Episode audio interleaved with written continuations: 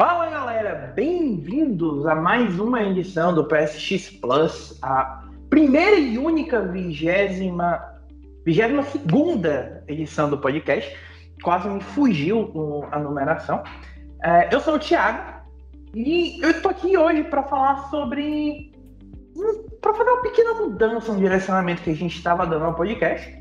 Como vocês verem, a gente vem sempre tratando de forma mais geral sobre os temas. A gente teve um podcast sobre jogos de luta, a gente teve um podcast sobre franquias novas, falando sobre ah, o que, que a gente queria delas, sobre DLCs. E a gente sentiu que a gente estava dando um direcionamento mais preciso, mais incisivo para na, na, na vigésima edição sobre o PlayStation 5.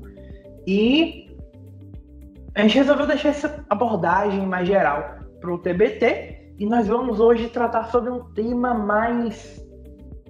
pegar mais na veia do, do tema, pegar pelos chifres e domá-lo, que é o jogo de mundo aberto, mais especificamente uma pergunta que nos foi posta pelo muso e divo que guia os nossos dias, o Celso, que é os jogos de mundo aberto eles realmente existem para nos divertir ou para nos frustrar? Para responder essa pergunta, estão aqui comigo hoje o homem que ficará eternamente marcado como aquele que desbravou o noroeste pacífico dos Estados Unidos em cima de sua motoquinha ouvindo Born to Be Wild, o Bruno Vinhadel. Ah, bons tempos, bons tempos. Fala galera, estamos aí para falar sobre loucuras sobre motocicletas em mundos abertos. Não necessariamente as duas coisas ao mesmo tempo, tá, Viandel?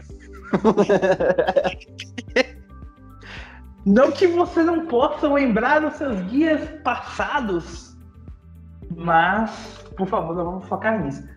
É, também me fazendo companhia nesse dia especial ou nessa manhã, nessa tarde, nessa noite, qualquer que seja o horário que vocês estão ouvindo, é, está aqui o, o homem que eu consigo pensar em um jogo ruim de mundo aberto que o Leon tem analisado, mas insira piada aqui. Então, por favor, Leonardo, se autoflagele mais um pouco. Um jogo ruim de mundo aberto que eu joguei Assassin's Creed 1. Puta jogo ruim. Enfim. Quê? Pesado, pesado.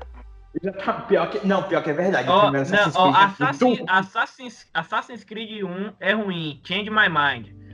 Vai, bora. Eu não sei nem como é que teve o 2. Bora. Ele, ele não é ruim, ele é mediano. E ele licença, é medíocre. Que... Ele é, ele é medíocre. Que... Leão, segura. rapidão. Se ele é medíocre, então realmente combina com o Leon. Porque é um jogo que captura a essência desse rapaz. Mas uma pessoa que não é medíocre, muito pelo contrário, um homem brilhante, um homem do sorriso que ilumina as noites de São Paulo, o, o farol da Rua Augusta, hum. o Rui Celso. Gente, eu estive na Augusta ontem, tá? Hum. Tentação. Recebi aquele olharzinho assim do tipo, oi, você vem sempre aqui. Nossa. Mas o, o Rui é um homem que transforma São Paulo no verdadeiro jogo de mundo aberto, sabe? O jogo dele só com vários pontos a visitar. Gente, São Paulo, sério, se, se a gente fizesse um jogo de mundo aberto em São Paulo, ia ter tanto bug. ia muito. ia pra. Cancela esse povo inteiro. ai, ai. Ó oh, céus.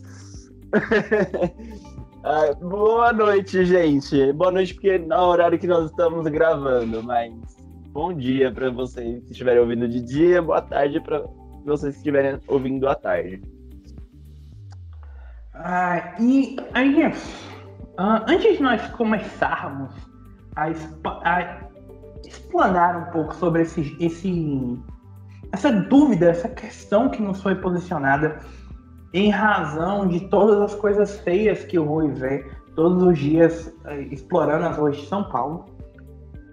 É, se vocês quiserem ter mais notícias sobre os próximos jogos da, de mundo aberto, se vocês quiserem acompanhar todos os bugs que os jogos da Bethesda nos fazem superar, se vocês querem ver fotinhas do Rui no próximo evento da Ubisoft divulgando o seu jogo de mundo aberto cheio de coisas para fazer só para conseguir uma platina, você pode seguir a gente nas nossas redes sociais.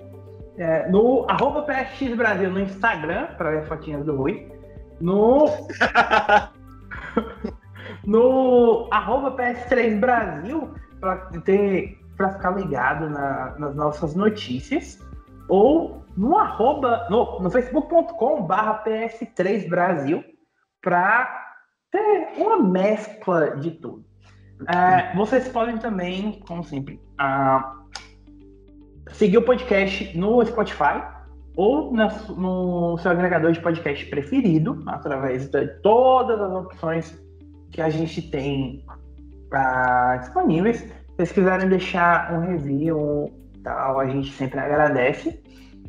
E principalmente, ah, vocês podem também seguir, é, se inscrever no canal do YouTube os podcasts estão sempre postados lá, vocês vão estar sempre vendo gameplay de tudo que é jossa que a gente joga, desde da cobertura mais completa de Mortal Kombat 10 e 10 oh, 11 e 10 Gone que vocês vão ver neste país, até gameplay de Nippon Não, fala de isso, puta que pariu. Nippon, Nippon Marathon, é Bomba aleatória que que tudo que jogo aleatório que vocês puderem imaginar também tá lá no nosso canal do YouTube. E sempre sem comentários. Salve pelo nosso gameplay hoje, Ozzy. E Bruno Vinhadel, falando em jogo ruim, nós gostaríamos de fazer aqui o anúncio oficial de que muito em breve, por causa do podcast sobre Resident Evil, que a gente prometeu que a gente ia jogar Resident Evil 6, muito em breve vocês vão poder acompanhar a nossa série no YouTube. Eu e o Bruno jogando aquela porcaria pela primeira vez. Ó, vamos lá, vamos ser sinceros. É, nós nunca jogamos aquela bomba, entendeu? Eu comecei e uma hora eu larguei o controle no PS3 e nunca mais vi. Então, tipo assim, nós gastamos, cara, é tipo absurdo, 7 dólares para comprar essa bosta desse jogo nessa promoção. Resident Evil 6 é bom. Change my Ó, mind. Vocês estão ouvindo isso do cara que só joga jogo ruim. Não. coisa. É, então nós em breve estaremos aí nessa sofrência. Por favor, estejam conosco, porque sozinho vai ser difícil. Cara, o, o mais impressionante é que eu e o Bruno ficamos quase uma semana debatendo se a gente realmente devia comprar isso, compramos. Então, vocês estão todos convidados a ver o nosso sofrimento tá? Mas Resident Evil 6 não é um jogo de mundo aberto. Então, vamos Graças lá falar sobre o jogo. Graça, meu Deus do céu. Eu imagino Imagina... a desgraça que seria aquele jogo de mundo aberto. Não, aí seria exatamente a, a, sobre a questão que o Rui colocou. Seria um negócio totalmente frustrante. Porque o negócio não incentivaria a diversão em momento algum. Dá para argumentar é que ele já não incentiva a diversão do jeito que ele é. Mas, oi Celso, você fez a pergunta, então eu vou bate-bola, jogo rápido aqui. O que é um jogo de mundo aberto? Na sua concepção? Gente, um jogo de mundo aberto é assim. Depois que você. Depois que, que Breath of the Wild foi lançado, eu tive uma noção do que é jogo de mundo aberto. Porque em Breath of the Wild, por exemplo, tô falando de Zelda, tá, gente? Assim, pra quem não conhece. É, você pode ir pro final assim que você começa o jogo.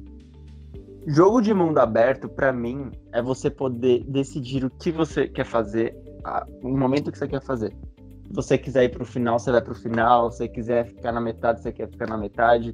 Porque, querendo ou não, é, um jogo de mundo aberto, ele ainda exige, ele ainda exige uma certa linearidade para você cumprir as tarefas. Você precisa, por mais que você cumpra, cumpra side quest, cumpra, compre equipamento, você ainda tá preso à história. Breath of the Wild quebra isso. Ele fala: "Você quer ir pra porra do final? Vai pro final". É livre. Isso para mim é mundo aberto. Eu queria só posicionar que Breath of the Wild quebra isso porque ele faz uma coisa muito revolucionária, que eu acho assim, talvez seja o grande mérito dele, que é simplesmente não ter história. Certo? Então, uhum. não é à toa que provavelmente. ai, ai, eu, eu, eu, sei que é polêmico, ah. mas.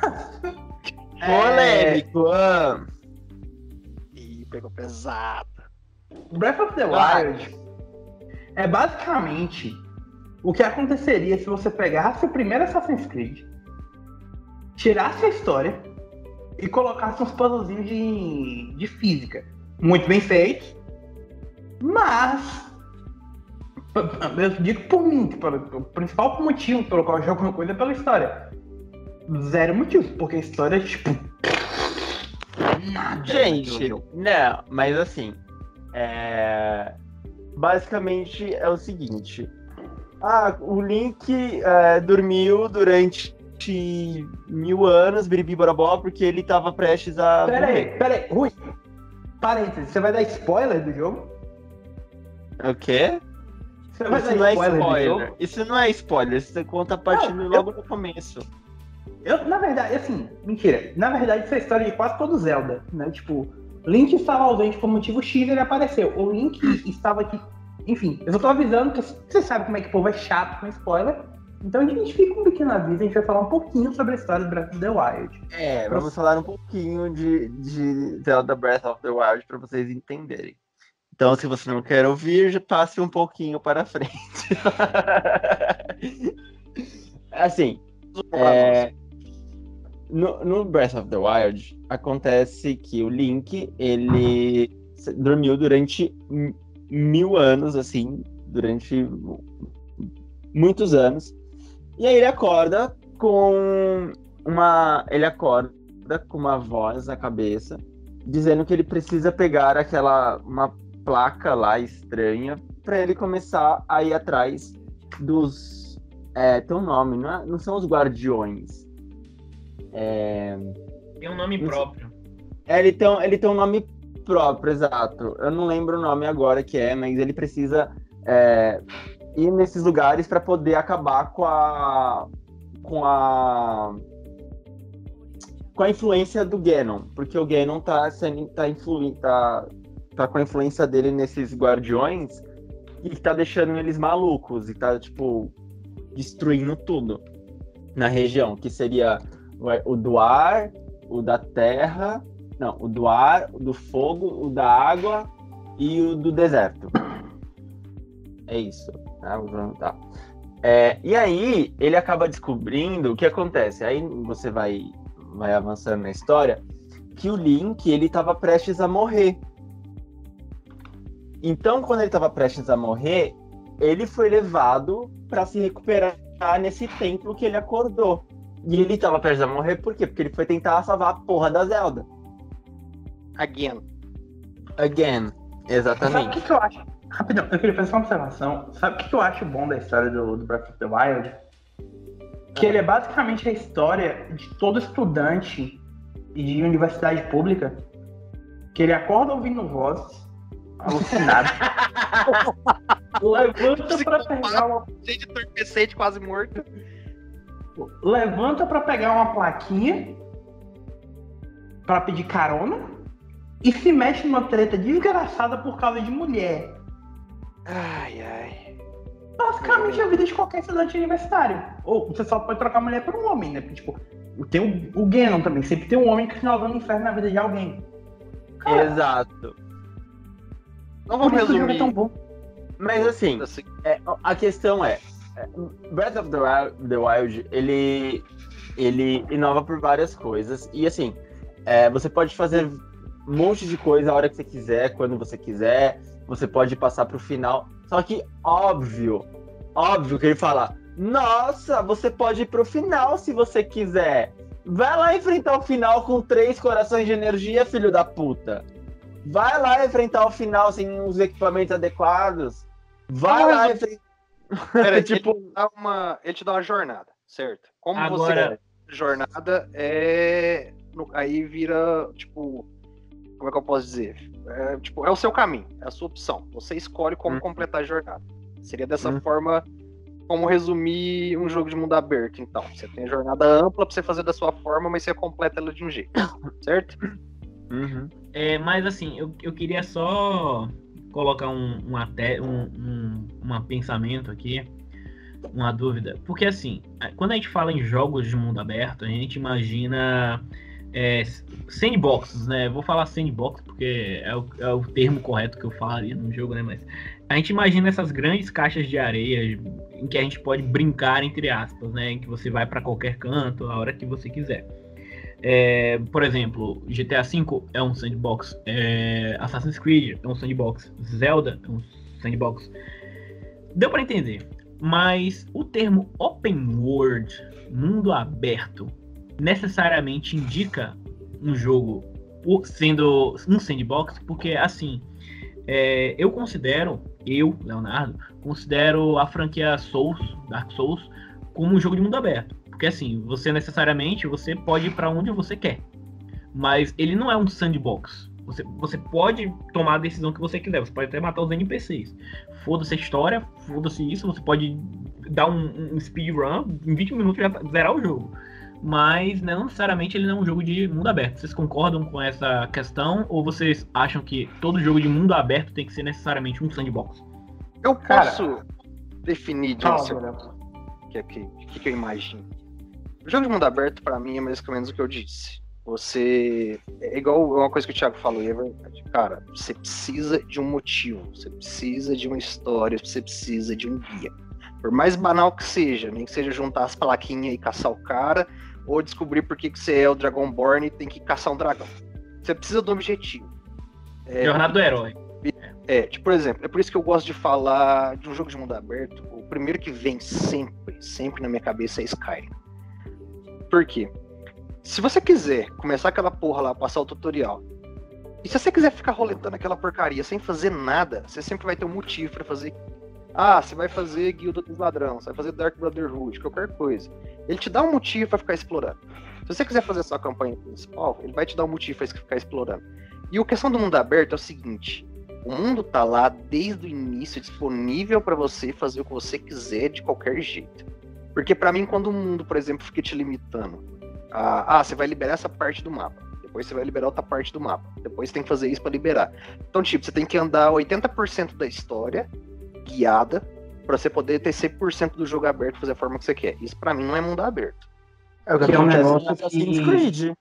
Exatamente. Que Assassin's Creed fazia antigamente muito e não faz mais. Isso, que é tipo assim, ele te guia, ele pega pela sua mão e te guia de certa forma, que tipo, você vai ter que pelo menos encarar 60, 70% do jogo é, inteiro, a, a, o que eles querem, para sim depois você ter a parte da liberdade no open world. Então, tipo, quando você começa Skyrim e passa toda aquela parte do tutorial por aí, é, cara, acabou. Tá lá, se você quiser desbravar do jeito que você quiser, se você não quiser seguir história, você não segue. Se você quiser seguir só a história, em quatro horas você termina. Se você quiser largar tudo e ficar andando pelo meio do mato, correndo atrás de cavalo, você faz isso. Então, tipo, a possibilidade de você ter um mundo para desbravar do seu jeito, fazer da sua forma, e moldar a sua, a sua mesma narrativa, a sua história, isso para mim é o um mundo aberto. Tipo... De certo modo, os Fallouts também incorporam essa. Mas Fallout ainda te limita muita coisa, é, cara. É, o Fallout 4, principalmente, muito limitado, uma cacetada de coisa, que você fica mais preso. O Kingdom Come Deliverance, que eu analisei pro site, ele te dá muito essa liberdade também, igual o Rui falou. Se você quiser avançar para tal parte lá, mais difícil, você não vai, porque logicamente faz parte da evolução do jogo. Você tem que crescer, você tem que melhorar, você tem que evoluir e tal, até você chegar nesse ponto. Mas, tipo, o jogo ele te dá a opção de você fazer o que você quiser. Entendeu? Você segue a sua jornada, o seu caminho no mundo inteiramente seu. E isso é um mundo aberto. Entendeu? Agora, parte igual realmente o que Assassin's Creed fazia, eu realmente não considero mundo aberto. Mas, gente, eu acho é. que Assassin's Creed faz isso em Origins também. Porque você é, quer subir, por exemplo, tem uma parte lá que você quer subir, só que tá bloqueado. Aí você tem que. Você quer ir para outra área, só que para outra. Só que, por exemplo, no começo, ah, essa aqui tá liberada. Se você quiser ir para outra área, você não pode simplesmente ir até lá. Você precisa dar, você precisa dar prosseguimento na história. O que eu já acho que é, é, tá, está te limitando, porque é, tá dividido em partes o mapa. Zelda não. Zelda é um mapa completo, é um mapa inteiro a seu dispor. O Odyssey não faz isso. Como o não faz? Ele tinha um pouco de... O Odyssey não faz, não. Ô, Thiago, você que foi analisou, eu queria te fazer uma pergunta. O, o, Origins, eu não lembro, eu joguei, mas já tem um tempo, eu não lembro. Tem uma parte que o jogo te limita com, com a questão das tempestades de areia, que fica te bloqueando de passar? Sim, sim, logo no começo. O Odyssey não, o Odyssey não tem nada disso. Eu tô falando do Odyssey ou do Origins? Do Origins. O Origins tem isso. O, o Origins tem. A única, o Odyssey é a única então, coisa que tem, tipo, literalmente o tutorial até você conseguir o barco. Depois que você consegue o barco, você pode ir pra puta que pariu. Mas Pô, ainda. Você não, ah. você não vai terminar a história. Porque, tipo, se você quiser ver a história, você tem que seguir a história, né? No, no ritmo da história, é um RPG. Só que você pode ir pra qualquer lugar. O ponto é, é, é, a partir do momento que ele já te limita eu acho que qualquer limitação que você, que você tenha para você subir uma montanha, para você fazer qualquer merda que seja no jogo, ele já te impede de você falar assim, não é mundo aberto, eu não tenho meu mundo. E eu, e eu penso muito diferente do que o, o Leon classifica como sandbox. Sandbox eu vejo como, por exemplo, é, o, o jogo do Hulk. Eu lembro do jogo do Hulk, por exemplo, que ele é, ele tinha, você podia destruir as coisas.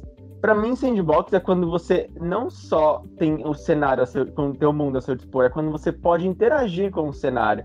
É quando você pode é, destruir as coisas, subir nas coisas, você pode, tipo, entrar para assustar pessoas. Para mim, sandbox é quando você pode brincar com o cenário. Não Cara, a, a, sand... só você ter acesso a isso. Sandbox pra mim é tipo Minecraft, Terraria e. Sky, essas paradas. Adjacências, entendeu? Tipo. Sandbox pra mim não. Tipo, GTA não é um sandbox. Não, não, não dá. É, é, é tipo, porque assim. É. Fallout é tipo sandbox por causa de um DLC que tem que dar pra você construir coisa. Tipo, Sky que dá pra você construir suas casas, sabe? Mas eu não, não considero nenhum dos dois, tipo, sandbox. Sandbox é uma outra treta que não tem nada a ver com o que, tipo, com que a gente tá tocando. É, não, Existe uma intersecção, mas muito pequena. Não, porque assim, é, muito sai, muita, muito da mídia do exterior trata esses jogos, eu ainda lendo esses artigos como sandbox. Tanto é que se você colocar é, sandbox games no, no Google aí, você vai ver The Witcher aparecendo, Just Cause, GTA. Mas, Leon, porque de certa forma vários desses jogos, o próprio Fallout, o próprio Skyrim, como o Thiago citou, eles é, agregaram depois de um tempo, por expansão, por DLC, um pouco disso. Tipo, Skyrim, quando veio, acho que foi a segunda DLC do Skyrim, se não me engano, né? Você podia montar sua casinha lá e tal. Então, tipo, ele incorpora um pouco no RPG Open World partes pequenas de sandbox. Tipo, é, o próprio The Witcher, pra mim, que não tem nada de sandbox, é, ele não é nenhum open world aberto. Ele te dá sessões né, limitadas, você tem que ir avançando para liberando outras partes é, com cenários limitados. Você, tipo, você sabe que tem muito mais daquilo ali, mas ele te limita a avançar. Não que isso seja ruim. A gente não está falando que isso é ruim, mas cada jogo tem a sua proposta de certa forma. Só que quando a gente leva em consideração a questão é frustrante ou é divertido, por exemplo, é, chegava o ponto, eu acho que no, no, acho que no Assassin's Creed no 3, não sei, que você tinha que ficar fazendo tanta coisa maçante no open world que ficava chato. Entendeu? Por exemplo, vocês jogaram. Alguém jogou The Saboteur? Era um joguinho da EA na Revolução. Na Revolução da França? Na Francesa. É na Revolução Francesa. Na Segunda Guerra. Na é Segunda Guerra na França. Cara, aquilo ali, você é literalmente um sabotador no jogo. Você tem que ir destruindo as coisas. Mano, tem pelo menos uns 4, 5 mil pontos de destruição no mapa. E pra você platinar, você tem que destruir tudo. Pra você avançar Ai, em partes da história, você tem que destruir tudo. É um saco. É um saco aquilo. Então, tipo, ele. É, tem uma coisa que eu não gosto de jogo de mundo aberto. É aquela encheção de linguiça. Ficar colocando coisa no meio que, tipo, só pra te fazer gastar tempo, sendo que não tem sentido nenhum. Entendeu? São falsas conquistas. Falsas conquistas. É, por exemplo, o primeiro Watch Dogs, cara, como aquele jogo era um open world chato, frustrante, enjoado. Ah, é, é, é, o, primeiro Watch Dogs, ele faz uma. É, é, muito ruim, porque assim, ele te dá um, de certo modo, um. Por exemplo, tem uma missão que eu lembro que era tipo, ah, ache os corpos perdidos. Acho que é os corpos ou as vítimas do assassino lá, pra prender o assassino. Aí você vai achando, você vai achando. E no final, é só uma missão genérica que você chega, dá um tiro no cara e pronto, acabou. E você ganha o que por isso? Não ganha nada. Você literalmente, tipo, se pá um, um, uma música, um estilo de roupa, tipo, as recompensas não valem o seu o esforço de você obter isso. Tanto é, é que eu lembro. Investido, né?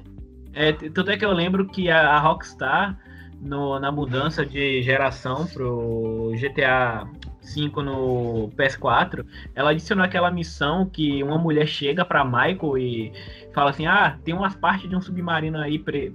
espalhada aí no, no, oceano, vai catar para mim". Tem tipo 500 partes. Aí literalmente quando você coleta isso, ela fala: "Eu não vou te pagar nada". Ela, você literalmente coleta 500 partes para ela não fazer, para você não ganhar nada, você não ganha nada no jogo. Tipo, é, é o, o pessoal do Rockstar literalmente trollando o jogador com esse tipo de missão. Assim, é, o... Pode falar, Thiago. Assim, duas coisas. A... Só uma coisa, o Leon tava falando que tipo, a mídia americana ainda trata muito jogo open world como se fosse sandbox. Tipo, a gente tem prova, a gente tem em 2019, a gente tem prova suficiente de que a mídia americana não entende de videogames. Uhum. Tão bem assim. Segundo, tipo, eu prefiro não citar nomes, mas Polygon. Contato. É, mas a gente tem, tipo, o Dead Rising. Tipo, eu pesquisei sandbox no, no Google. Tipo, apareceu o Dead Rising, velho. O primeiro Dead Rising. Fucking tipo, apareceu Spider-Man. Fucking Hell 2.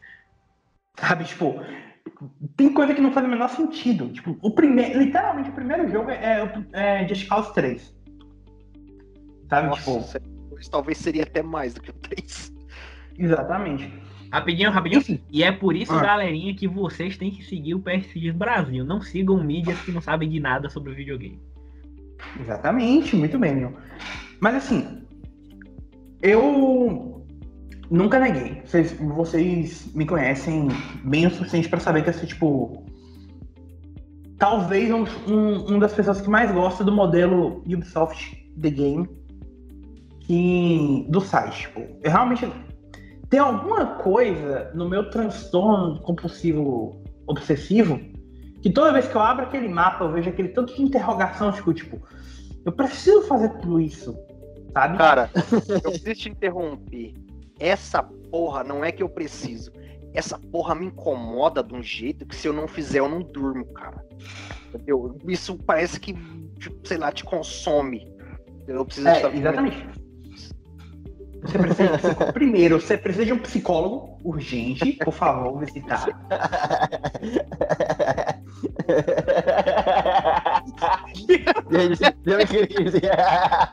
Meu Deus, alguém salve o Rui. Seu Cris, desculpa. Ai, gente. Assim, cara, é, essa questão das interrogações é aquele martelinho psicológico dos desenvolvedores de sempre colocar aquela atividade não terminada na sua cabeça para você ficar pensando naquilo um século depois e chegar em casa e jogar. É só isso. Gente, assim, é, mundo aberto a gente pode entender por muitas coisas. Por exemplo, alguém aqui jogou é, Zelda Twilight Princess? Graças a Deus eu. Meu Deus, que jogo lindo. Você jogou Leon? Eu retiro o que eu falei elogiando o jogo, já que o Leon gostou. Porra, pelo amor de Deus, Twilight Princess e Skyward Sword são, são tipo assim, estão no meu top 5 Zeldas, mano. É louco. Ah, Zelda. Gente, assim. Top 5 Zeldas. Twilight Princess, é, embora ele seja. Você consiga voltar para os lugares. Tipo, ah, eu consigo voltar para X, Y, Z. Eu não consigo vê-lo como um jogo de mundo aberto. Porque ele é, simplesmente não dá porque ele é separado por fases, ele é separado por cenários, ele não é um mundo que você pode, você vai descobrir nos lugares, sabe?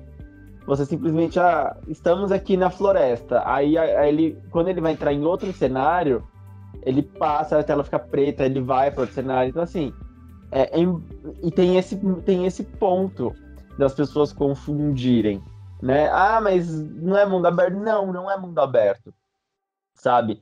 E, e mesmo parecendo, eu acho que às vezes pode divertir muito mais do que um jogo de mundo aberto. Um outro exemplo, Devil Within 2. Ele é um jogo de mundo semi-aberto. Você consegue fazer os negócios lá, tal, você é, os cenários são interconectados, mas você tem a, seu, a sua limitação né? Não chega, você não pode ir para qualquer canto porque você está dentro de um, um mundo que não existe, assim, na real. É como se fosse um, você está num pesadelo. Então, tem certas limitações, mas é um mundo semi-aberto. E... Podemos considerar Metroidvanias hum. como semi-aberto? Não. Shit. Não. Não, Metroidvania é um outro negócio, outra coisa. Nossa, não, não, não, viaja. Você tá caindo não. de. Não, não é isso. É porque, Leon, assim, vamos cara... só levar em consideração. Pega lá Super Metroid, tudo bem, vamos pegar lá no Primord. Olha a cacetada de coisa que você precisa fazer para você avançar em mais de 10% do mapa. A quantidade Realmente. de upgrade que você tem que pegar. A quantidade Entendi. de coisa que você tem que ir atrás. O, é, porque no caso, é porque no caso que não entra na minha cabeça é, é porque assim é complicado você achar, então, um true open world, um open world verdadeiro. Porque. Pega é como é... o Hulk falou: se o jogo te limita, não te dá uma liberdade no próprio mundo que você joga, muito provavelmente não é um jogo de mundo aberto. Porque assim, ó, vamos pegar o GTA San Andreas. GTA San Andreas ele te limita. Ele, ele, ele, tem três cidades, você só pode ir pra segunda depois que cumprir uma série de missões. Então, não, senão você se foge. Então, ele já te limita. Já o GTA V você pode ir pra qualquer lugar, mas em compensação, e fazer, entre aspas, qualquer coisa. Só que em compensação você não avança na história fazendo isso. Mas, gente, a, a, tem uma coisa que a gente. A, talvez nós não estejamos colocando muito assim é, na mesa e que é importante a gente está falando tudo isso de mundo aberto, que a gente está discutindo o que, que é mundo aberto, o que, que não é mundo aberto, para decidir chegar a um consenso do que a gente acha que é mundo aberto e que não é, para responder. O que, que vocês acham dentro desse, desses mundos abertos, que vocês consideram aberto, que frustra e o que diverte? Porque muitas vezes você acha que ter um mundo aberto, muito aberto, pode ser divertido, mas eu, como jogador, eu não acho divertido. Eu não acho divertido, por exemplo, Zelda ser um, o, o novo, ser um mundo aberto do jeito que ele é. Por quê? Porque eu morro toda hora. Porque eu, eu entro nos lugares difíceis, que eu não sei que são difíceis, e tomo no cu. Eu, eu, é... tô lá, eu tô lá com quatro corações, aí chega um daqueles bichos que soltam raio laser, que eu esqueci naquela dos guardiões. Eles são os guardiões. Os, os guardians, os, as bestas, as bestas do Zé. Tem as bestas, as ah, as bestas divinas, Divine Beasts. Lembrei o nome da, da, das bestas lá. Socorro. É, então, as Divine Beasts, que são as que são influenciadas pelo, pelo, pela maldade do Ganon. E tem os, os Guardians, que são aqueles bichos que soltam raio laser. Então, assim, eu não acho divertido ir para os lugares esperando encontrar X, Y, Z. Tipo, o jogo fala assim: ah, você precisa ir para tal lugar. Aí chega no tal lugar, tem 10 aquele negócio que. Isso da missão principal, tá? Tem 10 aquele negócio que, tipo, porra, você quer que eu faça o quê, caralho? Que eu saia, tipo, uma maratona pra cortar esses filhos da puta? Gente, Você sabe o que, que ele quer? É, uma coisa que eu acho. Uma coisa que eu. Uma coisa que eu não gosto é assim. É uma coisa que. Ai meu Deus, vamos lá. E o problema, o meu problema com jogos de mundo aberto é que eu acabo me desfocando. Eu acho que o excesso de coisas para fazer me desfoca da missão principal. Ao ponto de quando eu retorno para a missão principal, eu nem lembro mais o que eu estou fazendo. Isso aconteceu comigo quando eu estava jogando Horizon e quando eu estava jogando Skyrim. Em Horizon, eu comecei a fazer aquelas missões de caça, o Zero Down. Eu comecei a fazer aquelas missões de caça, depois fazer subtrama de não sei o que. E chegou um ponto que eu literalmente eu não sabia mais o que estava acontecendo na missão principal. Eu simplesmente estava vendo as coisas explodirem. A mesma coisa com Skyrim.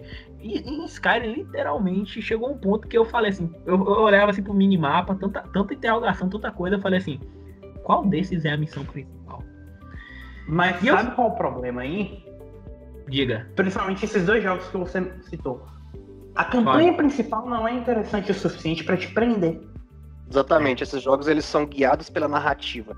E convenhamos, gente, por mais que Horizon, Horizon seja bom, a narrativa do jogo pra ser mundo aberto é muito fraquinha. Você, toda hora ah. você se perde nela, você, você, você, se lasca. E o Skyrim, cara, é o seguinte: a campanha principal tá se fudendo se você vai fazê-la ou não. Eles não querem que você faça aquela campanha principal porque ela já é ruim por natureza. Eles querem que você fique roletando no mundo, matando dragão aleatório. É igual GTA, tipo, assim, GTA V. O, a campanha de GTA V eu acho uma campanha super fraca. Importa?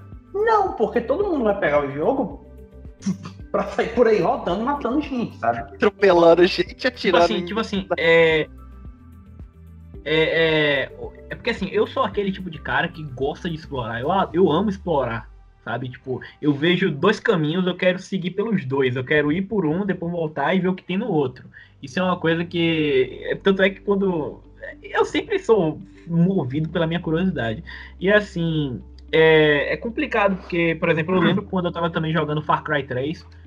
E spoiler de Far Cry 3, apesar de estarmos em 2019, galera, mas spoiler de Far Cry 3. Quando o Vaz morre, depois que eu matei o Vaz, eu comecei a fazer, capturar todos aqueles outposts e, e, e atrás dos bichos lá.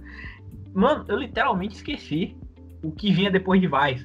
Tipo, se você me pergunta assim, Leon, o que é que vem depois de Vice? Sei lá, eu sei que tem um cara lá de um cartel, sei lá, um sei lá, um cara que morre e depois tem a cena de sexo lá com a irmã do Vice. Só isso. Eita, só lembro pesado. de novo. Pesado. Ah, não, assim, desculpa, mas de novo, é outro jogo que depois que o, da, da morte do Vice, a narrativa vai para o caralho, não importa mais. Mano, eu, quero, eu, quero, eu quero que. Mano, mano, eu, eu quero que. Eu, eu, eu desafio um de vocês. Errada. Não, não. Eu desafio um de vocês falar o nome do chefe do Vice. Bora. Três. Ninguém sabe, porque ninguém, ninguém se importa. Ninguém se importa. Eu, eu, eu, não sei nem porquê eu fui atrás daquele cara depois do Vice. Eu, eu, eu não entendo. Eu, não, eu simplesmente, para mim, que era o Vice que era o chefe de tudo. Mas não, você mata ele na metade do jogo. É um lixo. É, assim, tipo... Leon, vou, vou, só resumir um pouquinho, mais ou menos, do que a forma como eu vejo quando você tá pensando. Se você curte explorar então você realmente estava jogando um jogo errado. A gente tem uma concepção hoje em dia de que o mundo aberto é você ter um mapa grande. Entendeu? Aí a gente vem na questão da pergunta do Rui. Você está se frustrando porque você foi esperando a exploração, tipo, 100% livre desse mapa grande.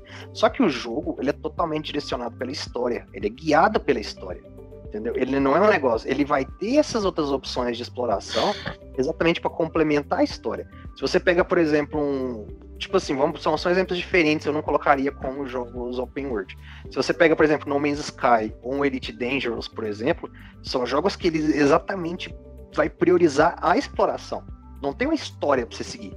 Ele quer que você explora, são mais sandbox por aí, ou são mais simuladores, no caso do.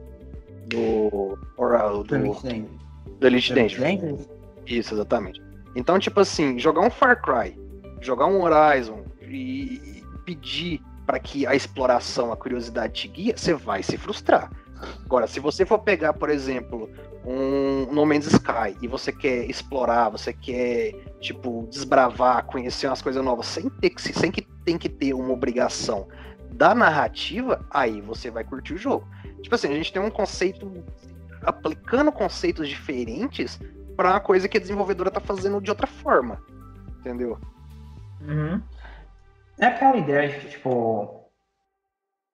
Existem formas e formas de, de fazer um game design. Certo? A, a Ubisoft tem um. Literalmente um modelo que ele segue para todos os jogos. Que é tipo, faz o maior mapa possível, enche de coisa para fazer e pronto. Tipo, eu gosto desse modelo de jogo. Mas é frustrante, como é, por, por exemplo, o Vinhadel. A mesma coisa, o modelo que a Bethesda Softworks funciona. Tipo, o estúdio interno da Bethesda. Em que, ah, tem uma história principal que você pode seguir, mas vamos encher de side quest. Tipo, pra você interagir com vários e vários NPCs no mapa. Tipo, eu não gosto disso. Tipo, eu não, eu não tô naquele mundo pra ficar em falando com mil pessoas e conhecendo as histórias de todo mundo. Tipo, cara, é, é tanta gente que eu não vou lembrar, sabe? Ou. Mas sabe um jogo. Um, tipo, em compensação, você tem um jogo que é um jogo de mundo aberto, porque você tem um mapa enorme, mas que uma das coisas que todo mundo lembra é a história, porque a história é bem feita, que é The Witcher 3. Uhum. E, eu, e eu conheço muita gente que dropou The Witcher 3 porque que é um mundo aberto, tem tanta coisa para fazer, a pessoa, às vezes você tenta fazer tudo e frustra, sabe? Tipo, você pode literalmente passar o ano inteiro jogando The Witcher 3 fazendo só side quest. Exatamente. E, tipo, vai ter coisa para você fazer. E, e, obviamente isso vai cansar. Não, e para que, tipo assim, gente, é muito chato você. Ah, estamos aqui te dando 200 horas de jogo para fazer. Mas são 200 mas, horas repetidas. Mas são 200 horas que, tipo assim, o que que, o, o que que eu quero, sabe? Porque, porra, chega uma hora que cansa. Ah, vou saber sobre o vou saber mais sobre a história do personagem X. É relevante para mim? É relevante para as pessoas, porque assim, existem personagens X que eu não me, não me apeguei.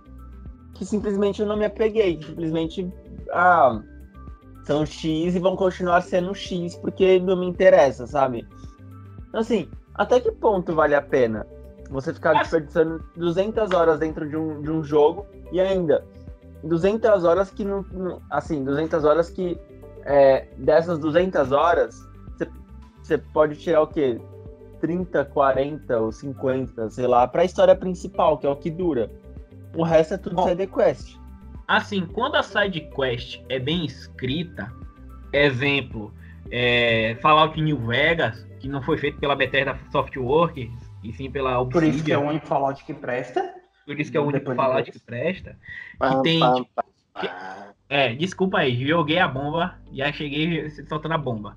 É, em Fallout New Vegas tem milhares de linhas de diálogos diferentes para múltiplas coisas diferentes. É literalmente, se você matar um cara no meio de uma quest, vai ter uma coisa, uma reação diferente. É, é um jogo que você percebe que, tipo, é, apesar dele não ser ter suas limitações, ele, ele, ele te dá um, um, uma gama diferente de coisas para fazer. O que eu odeio é eu entrar, por exemplo, num, num Hot Dogs da vida né? Que esse é o problema de todo o Hot Dogs que nem a gente tava falando. E ter, pronto, tem essas missões aqui, ó. Missão de filtração. É você literalmente fazer a mesma coisa múltiplas vezes. Tipo, você não tem nem um, um pingo de diferença, não tem uma, uma, escrita, você não conhece ninguém, você não se interessa. A diferença é que é um mapa diferente só. É, é, é um mapa é, diferente. É, em The Witcher, é em The Witcher, em The Witcher, por exemplo, eu joguei pouco The Witcher, mas assim, é, o, o que deu para perceber do que eu joguei foi que, tipo, eu sigo por uma missão, eu tenho uma missão bem escrita, com personagens, com toda uma trama, uma subtrama, e, e é bom a missão de The Witcher. As missões são diferentes, não é sempre vá até o lugar, mate o monstro, traga o monstro, pegue a recompensa. Vá Nossa, até o lugar. Uma... Pode, pode falar, pode falar. Pode, pode falar. Não, eu só queria falar duas quests, duas side quests que tem no The Witcher, que é do feto, que eu acho bizarro, puta, muito louco. Não, mas essa eu é a acho... mais principal, é a do barão principal. Eu acho bizarro. E a da bruxa. Você quer dizer, né? É, e a da bruxa. A da bruxa eu acho que é essa The Quest, aquela bruxa maldita. É, é uma curiosidade sobre o, o The Witcher, que é o seguinte. É, o mapa do jogo foi a última coisa a ser criada. Eles fizeram todo o roteiro, fizeram todo o desenvolvimento, a narrativa, tudo, todas as quests, side quests, e eles moldaram o mapa é, a, a, através das, é, no caso assim, do que eles iriam colocar no jogo. Muito jogo, por exemplo, você cria um mapa, Watch Dogs, por exemplo. O primeiro Watch Dogs é São Francisco, onde que é? Não, São Francisco. O primeiro é em Não, Chicago, Chicago, não é São Chicago. Francisco. Isso. Então vamos lá, temos o um mapa de Chicago. Como nós vamos preencher isso? Ah, tem essa ideia aqui, tem essa torre, tem invadir esse lugar, tem isso aqui, beleza. Porra, mas ainda falta 75% do mapa para fazer. Repete essa mesma merda lá nos outros 75% do mapa. Entendeu? Hum, o The Witcher 3, por exemplo, se você pega uma missão de. Tem uma missão que você tem que caçar um espírito numa floresta perto de uma vila, onde os caras querem matar os anciões, e os anciões, por respeitar o. A, como é que fala? A tradição, fala que tem que fazer um sacrifício para os espíritos. E os caras querem matar os anciões e fazer e, e matar o espírito. Então, tipo assim, é uma side quest, mas tem uma complexidade tão grande que envolve toda aquela região do mapa por causa da floresta que tem ali, por causa da vila que tem ali. Então, é como se a side quest tivesse uma certa vida, tipo, em tudo, na vila, no bioma ali, na, na região. Então, é diferente quando você tem aquilo enfiado no mundo. Entendeu? É, é dá prazer de fazer aquele negócio. Agora, você faz uma missão de escalar uma torre e ativar um sinal de rádio. Aí você vai andar mais 500 metros, tem a mesma missão em outro lugar, em outra torre, ativar o sinal de rádio. Você faz mais 500 metros, é a mesma coisa. Qual que é o prazer em fazer isso? E isso é frustrante. É assim, é na primeira vez, na primeira vez você subindo na torre no Far Cry 3, beleza. Agora fazer isso mais 70 vezes, não. É por Nossa, isso que eles... O Far Cry é rei em repetir missão. Puta que pariu. Sim. Mas assim, o Far Cry não, como o próprio Thiago já falou. A Ubisoft, ela tem a tabelinha dela ali. Que é verdade. Que, tipo, tem que fazer isso, cara. Eles aprenderam. O Far Cry 5, por exemplo, você faz uma vez e eles até zoam. O cara te pega, o cara, o protagonista recebe o carinha falando no rádio, tipo, ah, você achou que eu ia te mandar fazer todas? Não, só ativando essa aí eu já consigo ter sinal para tudo. Então, tipo assim, eles aprenderam e se auto-zoaram, mas mesmo assim consegue errar muita coisa. A diferença que eu tô falando é que, enquanto The Witcher 3, tudo, aquela região do mapa, a história, a narrativa, os personagens, tudo foi preparado para fazer uma side quest, em vários outros jogos, por exemplo, é, é a mesma coisa, muda a seção do mapa, muda o estilo, e é, é tipo assim, não tem nada, não agrega em nada você fazer aquilo, entendeu? É muito uhum. diferente. Mas é assim, isso... uma, uma coisa que eu acho que a gente precisa levar em consideração é porque assim, eu é, fazer esse tipo de design de mundo aberto hoje em dia é frustrante pra gente hoje porque se tornou uma coisa super repetitiva. Tipo, se você for julgar o, o design de Roma no, no Assassin's Creed Brotherhood, tipo, aquilo é uma coisa nova, sabe? Então não era um negócio que ainda era muito repetitivo. Em compensação, você pegar isso hoje, tipo, 10 anos depois praticamente, cara, a gente precisa mudar, a gente precisa evoluir, The Witcher saiu, sabe? As, as coisas podem ter propósito. E é isso que eu acho que é tão frustrante quando você para pra pensar, por exemplo, no, no próprio Assassin's Creed Odyssey, sabe? Tipo, você tem literalmente um tipo de missão que é um bolo de missão gigantesco dentro do jogo que dava para simplesmente não existir. Porque não tem propósito nenhum, além de te dar uma parte, um pedaço de equipamento que você vai ou vender ou, ou destruir para poder gerar equipamento novo, sabe? Tipo, o, em compensação, é mesmo. É, tem gente hoje em dia, tipo, se sair um novo Saints Row, Imagina sair um Saints Row agora em 2019, que os caras reciclarem de novo aquela mesmo modelo que é copiando, tipo, GTA, é, GTA Vice City, sabe? E simplesmente não pode mais acontecer. O, por isso que eu acho que fica tão chato. A gente acaba tendo um pouco mais de paciência quando a gente olha para jogos mais antigos, por exemplo, eu rejogando Final Fantasy XII, que é um, um, jogo mais aberto do que Final Fantasy X ou 13. Pô, eu falo, pô, que jogo maravilhoso, só que você para, quando você começa a pensar, porra, tem tanta coisa nesse jogo, tipo, ele fala que é um mundo aberto, mas não é um mundo aberto de verdade, são sessões conectadas e tal. É. Entende? Ou quando você volta, eu lembro até hoje, quando o Dragon Age Inquisition saiu, que literalmente quase toda análise tinha que colocar saiam da primeira área, porque teve um par de jornalista burro que não percebeu que o jogo não era mundo aberto e que, que tipo, eram várias áreas, sabe? Só porque a primeira Mas, área era muito grande. Isso é um ah, problema do jogo. Porque o Sim, jogo eu também acho que o jogo não te fala sair da primeira área.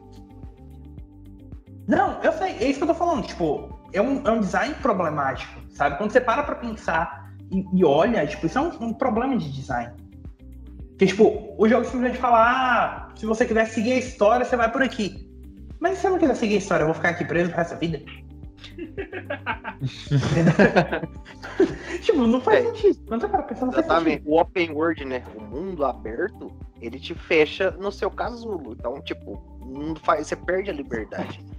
É, é, tipo, é estranho, porque você falou, The Witcher 3 existiu. E para mim, gente, ó, a gente provavelmente vai fazer um cast disso, mas não tem nenhum jogo nessa geração melhor do que The Witcher 3 ainda.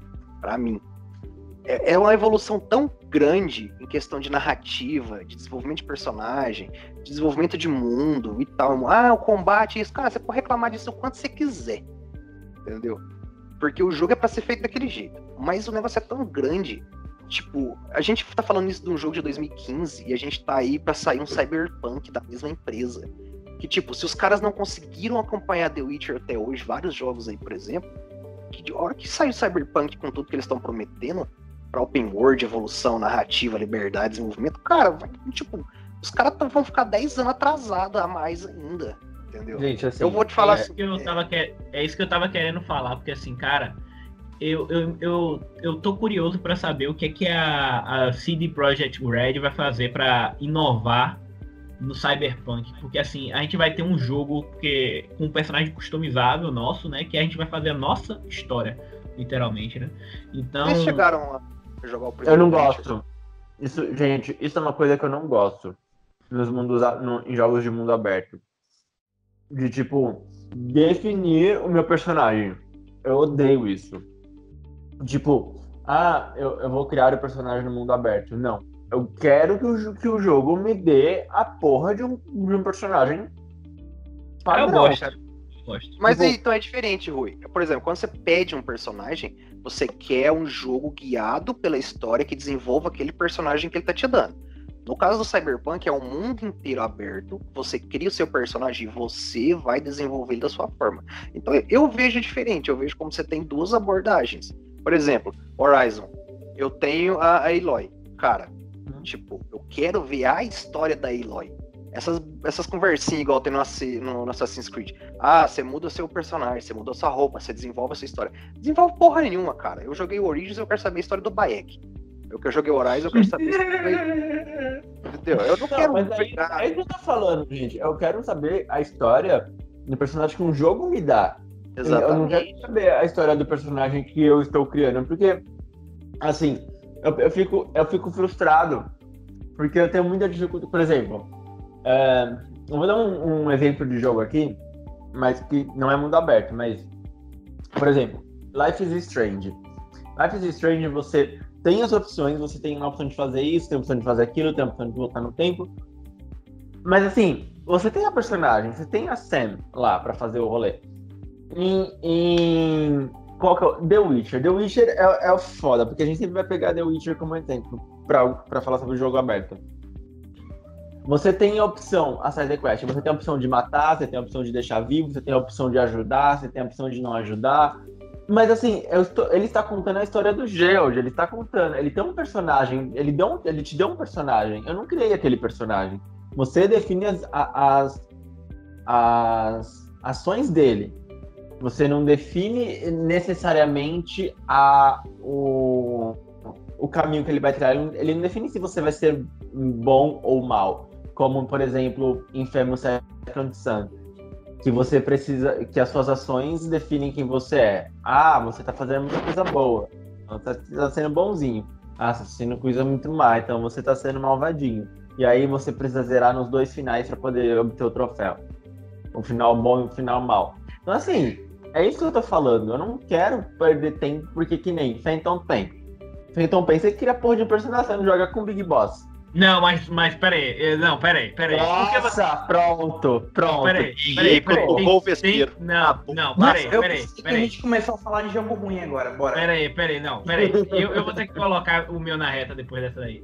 Tem um motivo pra gente criar um personagem no início. Hum. E é um motivo genial e que agrega Olha, a lore. Não, não, não, não vem com essa não todo mundo, até fã de Metal Gear, sim, Metal Gear Solid, admite que o, que o, que o quinto é o pior jogo da série.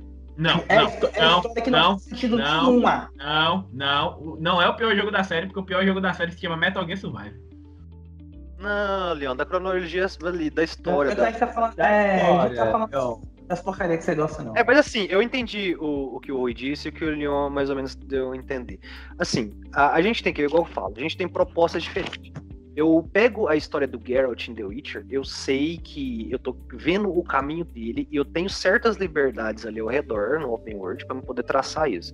Então eu já tenho mais ou menos que assimilar, que eu tenho que presumir de que eu vou ver uma história mais guiada, algo mais direcionado. Eu pego, por exemplo, a história do Arthur Morgan em Red Dead Redemption 2 e, tipo, eu sei que eu tô construindo um Arthur. É um pouco mais diferente porque eu posso, eu tenho, eu tenho praticamente três finais diferentes específico, depende como eu ajo durante o jogo.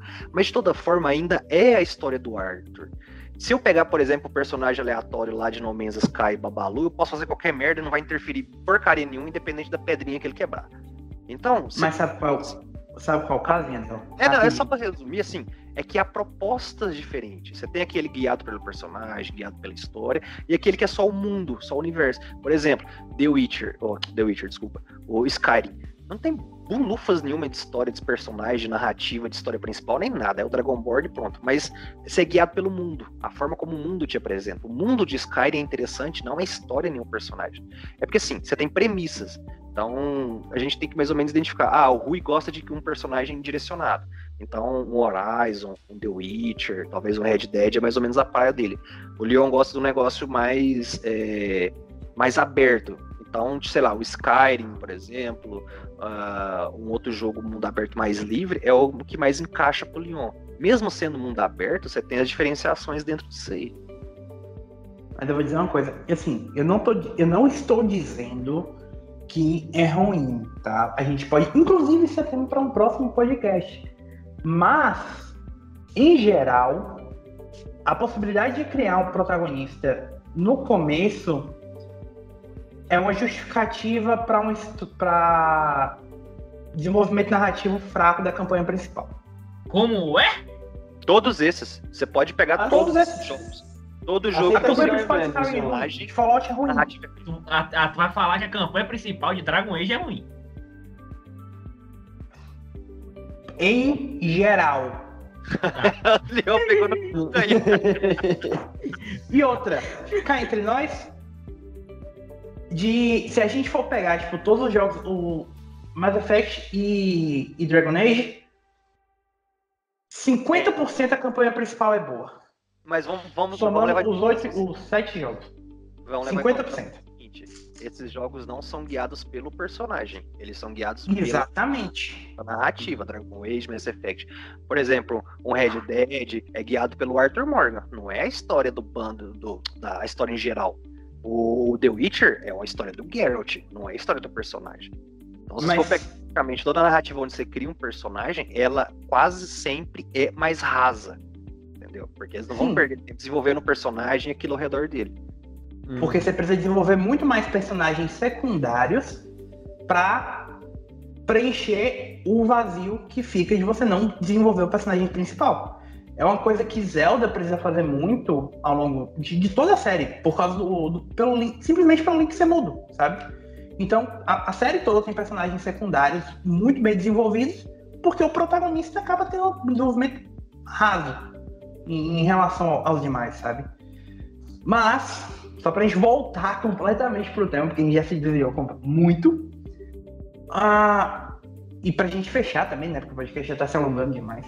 O...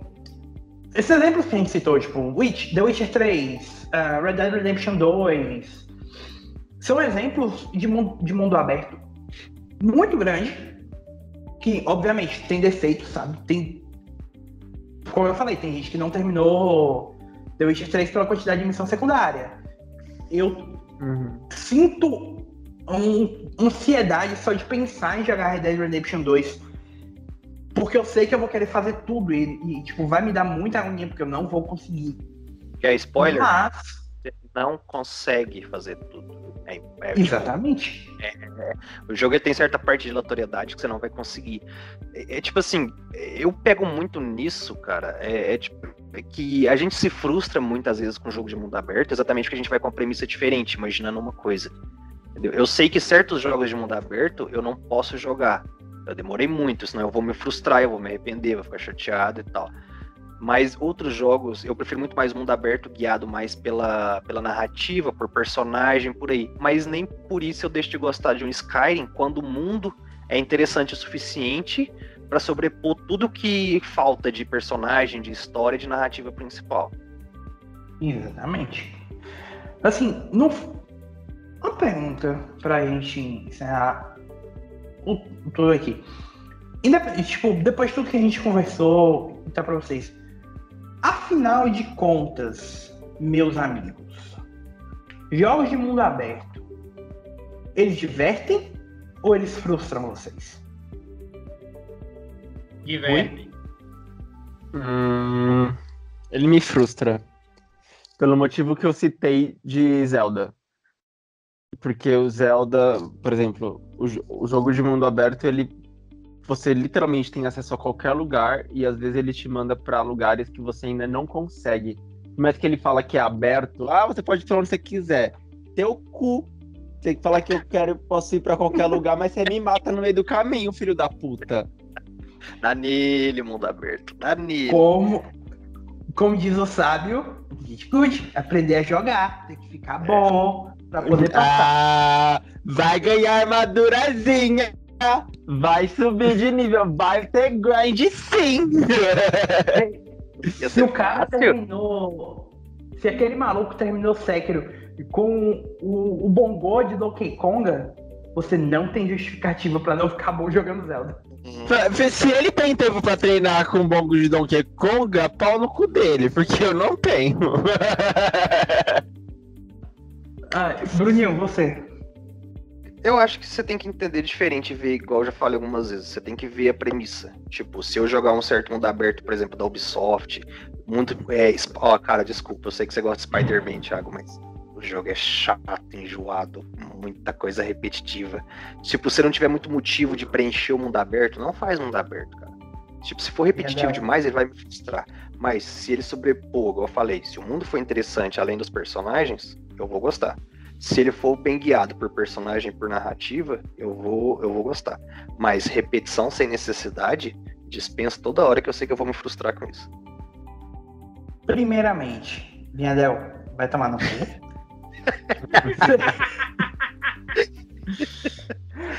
Segundamente, você tem razão, realmente, é, tipo, as missões secundárias do, do Spider-Man realmente são muito repetitivas. em compensação, e eu vou dizer isso, eu sei que vai ter gente que vai querer me matar, mas é a segunda melhor história de todas as exclusivizações que só perde pro God of War do ano passado. Nessa geração. É muito melhor do que Horizon. É... Eu, eu, já ia, eu já ia falar assim, e aquele teu amor por Wide Arms, pá, tal. Não, tô falando. Não, mas é melhor. É, tipo, é entre nós, né? A gente, eu falo, eu sou apaixonado por RPG japonês, mas tem umas histórias, meu amigo, que a gente tolera mesmo porque gosta, porque. Olhe calado, né? É. Hum. Mas eu acho que assim, como eu já falei, tipo, eu gosto muito de jogos da Ubisoft, então, cara, eu gosto de, se eu gosto de jogo da Ubisoft, eu já tomei que criei, tipo, aquela casquinha, sabe, que me protege de me frustrar com essas coisas, porque se eu já tô, se eu já me meti com o pior que tem, o que vier além disso é lucro, sabe? Você já tá amaciada já, rapaz. É, eu já tô literalmente amaciado. né? Obra criada. É, de todas as coisas, na minha- tipo, na minha lápide, quando eu morrer, bom filho, bom pai, bom marido e bom jogador de jogos de mundo aberto da Ubisoft. Tipo, E coisa maravilhosa. É, Musou também. Mas Musou no mundo aberto, não se encaixa nesse, E você, Leon? nessa vibe. E você. Ah, Não, eu sei, Leon, relaxa. Se bem que Dash Warriors 9 é, é mundo aberto, só que não é mais É. Musou. Então é complicado. Hum, Hum.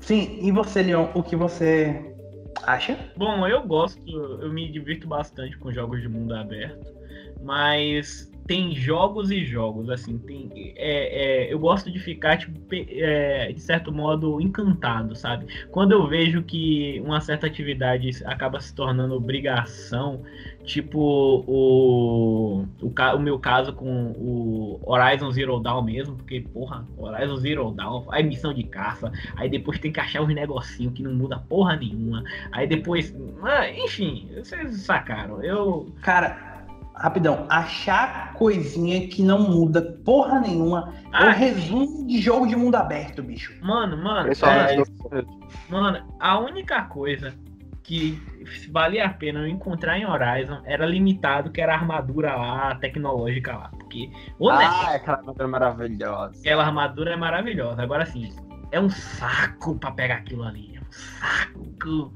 Tem coisas piores. Tem coisas piores, acredite. É, tem, tem Exatamente. coisas piores. Tipo, tipo jogar The Quiet Man duas vezes. Queríamos tocar nesses Uhum. assuntos, mas você Eu fiz The. Quiet Man, The Quiet Man em mundo aberto. Nossa! Deixa que eu de, de, de dar cambalhota em cima da cabeça do cara lá e eu jogo toda hora, velho. Levando em consideração que a da Square Enix. Levando em consideração que a Square Enix é, fundou e deu dinheiro pro cara que, que, que chegou pra ele e falou assim, não, eu tenho essa ideia aqui. Ele fala, não, parece ser bom, eu não duvido nada acontecer não, velho. O padrão da Square Enix não é... Sim. Sim, Leon, termine. Não, não, tudo bem, já terminei. É isso, Thiago. Não, nem, não, não, não, não continua, não, porque senão você dá, você dá é, é, ousadia pro Leon, você dá confiança pra ele, ele desembesta aí. O, o podcast vai até amanhã. É, É, o, o Leon é igual a pessoa que coloca sidequest na, na, na, no jogo. Eu falo, não, faz um negocinho aí. Aí que no outro dia de manhã, quando você chega, tem tipo. Tem ponto espalhado pela sala, pelo prédio todo, sabe? Tipo, não vai ter uma missão aqui, uma missão aqui, uma missão aqui, uma missão aqui. É um negócio. Exatamente. Mas. É por isso que às vezes. Diga. fa- É, não, eu ia falar assim. É por isso que às vezes quando o Thiago dá a palavra pro Leon, eu durmo no podcast, gente. Pesado, Leo, pesado. Pesado, pesado. Pesado. Mas, amiguinhos, é, digam pra gente o que vocês acham dos jogos de mundo aberto. Vocês se divertem mais com eles? Vocês não se divertem? Ah, é frustrante? Você. Toda vez que você vê o mapa nesses jogos, você tem aquela coceirinha de tipo, ah, eu preciso fazer tudo, ou você, tipo, fica nervoso e ansioso e não consegue fazer? Deixa nos comentários, tanto no YouTube quanto no, no post do site. É, manda DM no, no Instagram, pode dar reply no, no Twitter, enfim. Pode comentar o post também no Facebook. Estamos à disposição de vocês para deixar seus comentários. É, lembrando que, se você nos suportou até agora e gosta tanto assim da nossa voz, boa notícia: semana que vem tem mais. A gente volta com mais um TBT. Yeah! Calma, Leon, a gente ainda vai ter que gravar. Desempolga. Mas, lembrando que daqui 15 dias nós voltamos mais uma vez explorando mais uma das questões filosóficas que afligem as nossas almas quando a gente está no Discord conversando e enrolando para não fazer o trabalho. Então, é isso, amiguinhos. Diga, Bruno. Hum? Eu achei que Ninguém você falou falava nada. Enfim, é isso, amiguinhos. Beijo no coração de vocês. Até a próxima. É... E deixe seus comentários. Um beijo no coração. Tchau, tchau. Abraço, galera. Beijo, pessoas. Tchau, tchau. Tchau, tchau.